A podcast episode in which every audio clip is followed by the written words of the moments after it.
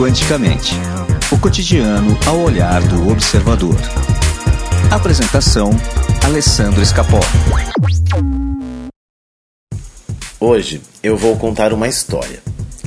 Deli é proprietária de uma pizzaria em Curitiba. No Brasil, existem 36 mil pizzarias, mas a dela é única, é diferente. No início do isolamento social, Deli recebeu um pedido de delivery vindo de uma profissional de saúde que estava em horário de trabalho.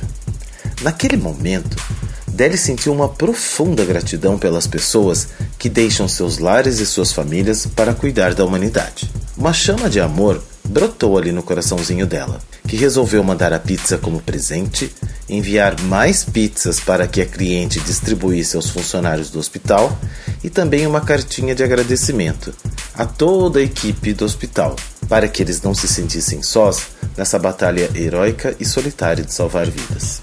No dia seguinte, ela resolveu fazer a mesma coisa com um novo pedido vindo de um outro hospital.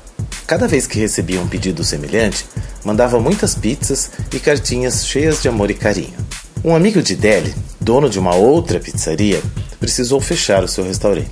Juntos, eles decidiram usar todos os insumos que restavam no estoque dele, mais alguns insumos da pizzaria dela e fizeram mais de 30 pizzas para distribuir aos hospitais. A cartinha, escrita à mão, sempre ia junto. Aos poucos, as pessoas começaram a postar as cartinhas nas redes sociais. A ação de Deli viralizou. Ela recebeu mensagens de apoio de pessoas de vários países, isso mesmo, do mundo inteiro. Eu conversei com Deli. Ela me contou que desde a inauguração de sua pizzaria, toda vez que manda uma pizza para um cliente, escreve uma mensagem na caixa, sempre personalizada. Ela imagina a pessoa que nunca viu na vida comendo a pizza, comemorando bons momentos e coloca ali muita energia positiva. É isso que faz a diferença. É isso que faz com que a Supimpa seja única entre 36 mil pizzarias nesse país. Deli mostra pra gente que podemos praticar o amor nas ações diárias.